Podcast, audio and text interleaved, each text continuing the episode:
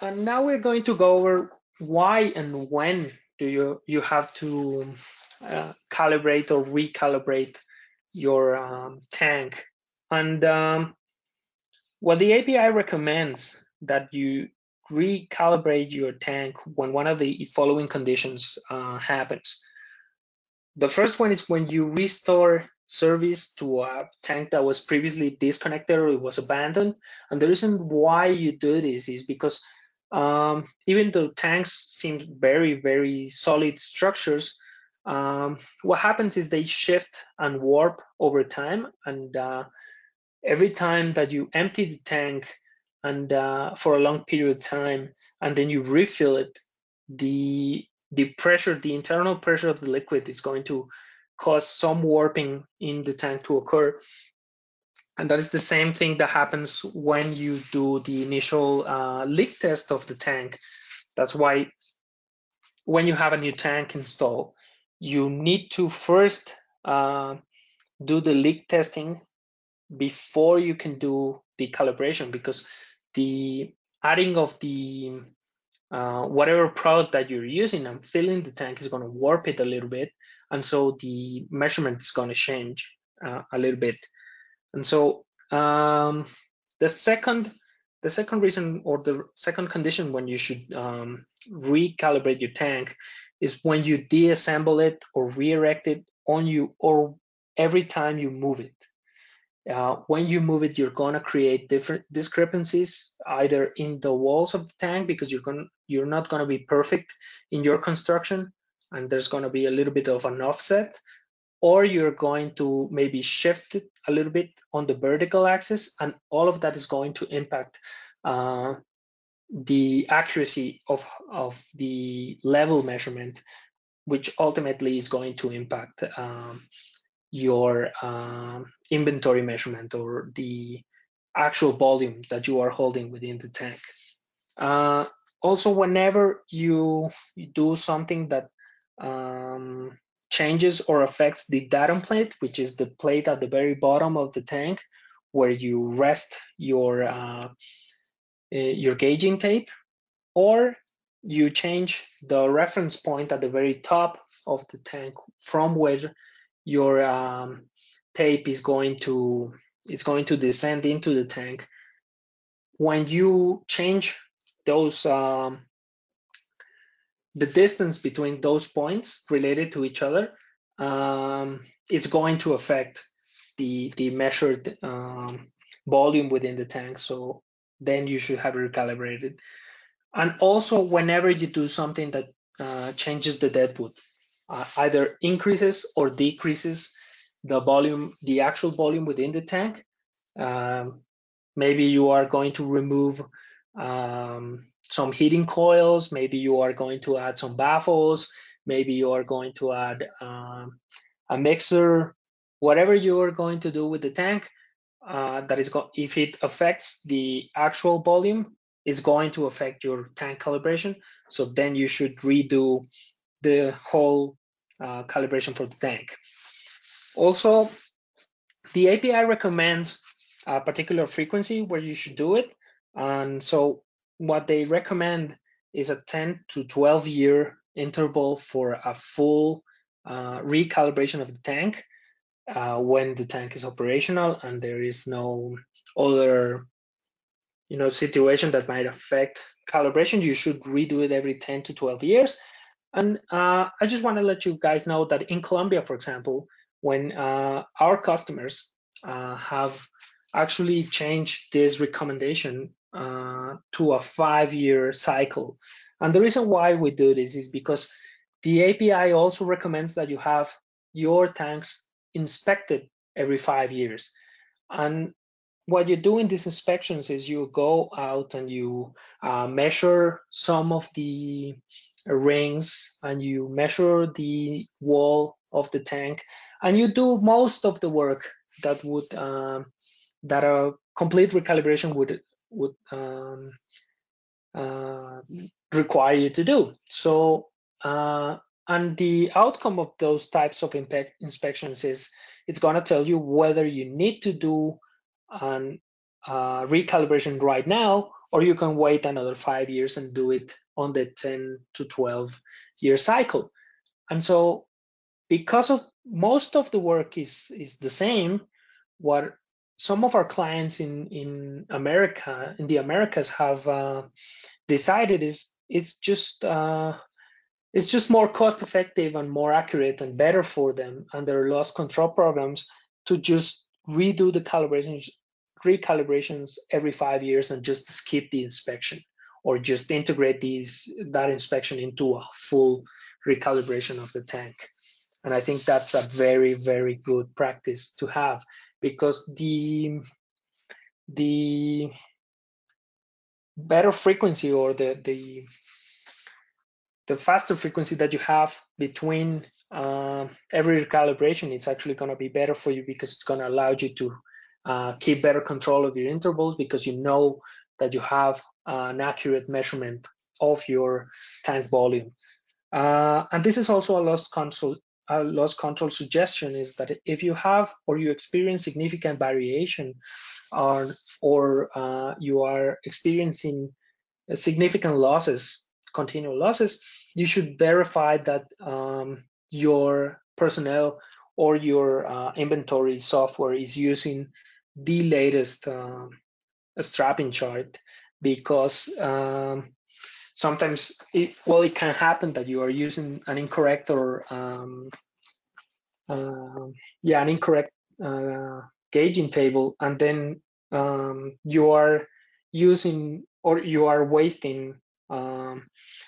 some of your uh, some of the work that you've been doing by recalibrating the tank. So it's also a very good uh, loss control suggestion to keep a very organized and very detailed um, strapping chart um, filing uh, file system so that you can ensure that you are using the correct the correct data. Um, and we can see here what I was uh, referring to before. This is what you would do what you would do when you are trying to estimate the level of a tank. What you do is you stand at the very top of the tank, and this is your reference point at the top. And then you would uh, use your tape, which is the yellow thing that we can see here, and you go all the way down to the datum plate, or and then you measure. Uh, you use your your, your Kolor Kut or your revealing paste to determine when, at uh, which depth does your uh, product end, and maybe if you have water, what's the level of the water and then um, because water is usually going to accumulate at the bottom of the tank and then you use uh, another tape from your reference point and you are going to use uh, you're going to use that to measure the height at which your um, the level of your product begins and then you're going to um, you, you're going to compare those measurements and that's going to give you the level, the actual volume of product that you have within your tank. And um, some some notes on the procedure that we use, we use a laser procedure and we use a rotating laser equipment to um, to estimate the volume of the tank. And the reason we do that is because we we have those equipments that are very accurate and very precise and in measuring and so that's that's the kind of instruments that we offer to our clients but we also have to note that uh, the api has construct, constructed these methodologies um, to be equivalent you are going to within um, a reasonable range of accuracy you are going to get very similar results or very comparable results between the strapping method and whether, whatever other method that you decide to use in your particular operation. Um, and you also have to uh, bear in mind, you also have to consider that um, what you are using or what you are doing is correlating um, a length measurement, a measurement uh, in, in, in length in one dimension to a volume to a true volume in the storage tank. That's a that's a three-dimensional measurement. So if you have an outdated or an inaccurate tank chart, it is going to impact negatively it's going to have a cause and effect relationship between um, the inaccuracy of your chart and the inaccuracy of your inventory measurement and your true volume measurement. Because however, uh, it doesn't matter how you uh, actually measure your tank level, if you cannot correlate it accurately, accurately to volume, uh, it doesn't matter how sophisticated your your uh, your measurement system is. It's always going to have um, some some level of error to your measurement, which is created by the by the gouging gauging table gauging table. Sorry. So um, that is going to have an effect finally in your loss control for products. Now we are going to look and see, um, and, and, we're going to focus more into the laser technologies that uh, that are, have been uh, becoming more prominent in recent years as the technology has been uh, getting considerably better, and uh, that's uh, one of the one of the things that Intertek is um, has has invested heavily is in creating uh, tools that allowed it to be to to use this new technology in a way that is better for our customers. And that's um, but we have to consider some um, let's say common things uh, when you are undertaking a scanner. And that is you have to bear in mind that there's a limit to the capability of the scanner. All scanners doesn't matter the model some are better than others but they all have a maximum inherent accuracy. Uh, so it, there is going to be an associated level of accuracy to your measurement. So, um, well, this is more on the manufacturer of the equipment side. They have to control, and they have been very successful in controlling the accuracy of their equipment. Then there's the distortion and registration error, and this has to do, this is more related to human error and uh, how the data is um, registered, validated by the software or the person that is doing the field work or that is constructing the, the end product, which is the, the strapping table. It's, it's, uh, that's more related to how the human operates and the human error and how we have uh, good field practices. And that's something that Intertek has uh, been um, very consistent and very, and it's always looking for ways to improve their um, field practices and the field operations. And also the registration software has improved greatly in recent years. And this has allowed uh, laser technologies to become much more mainstream and become much more accurate and safer than other technologies. Uh, the last thing you have to keep in mind is that the error propagates. If you if you have um, an error, let's say that you that you measure a point that is one millimeter off,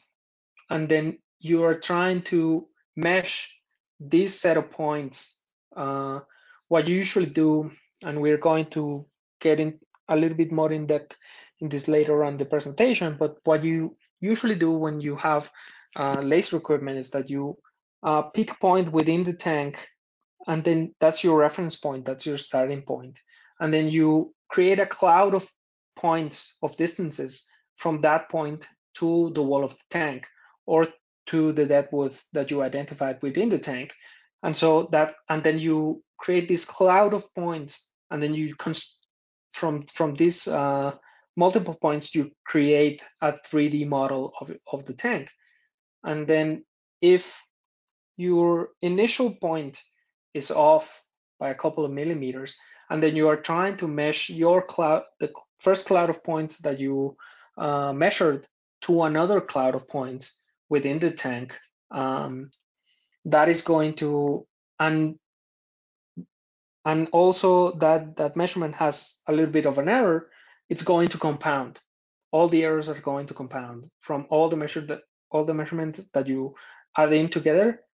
It's always going to to add up to the error to the final error of the procedure. So uh, you have to have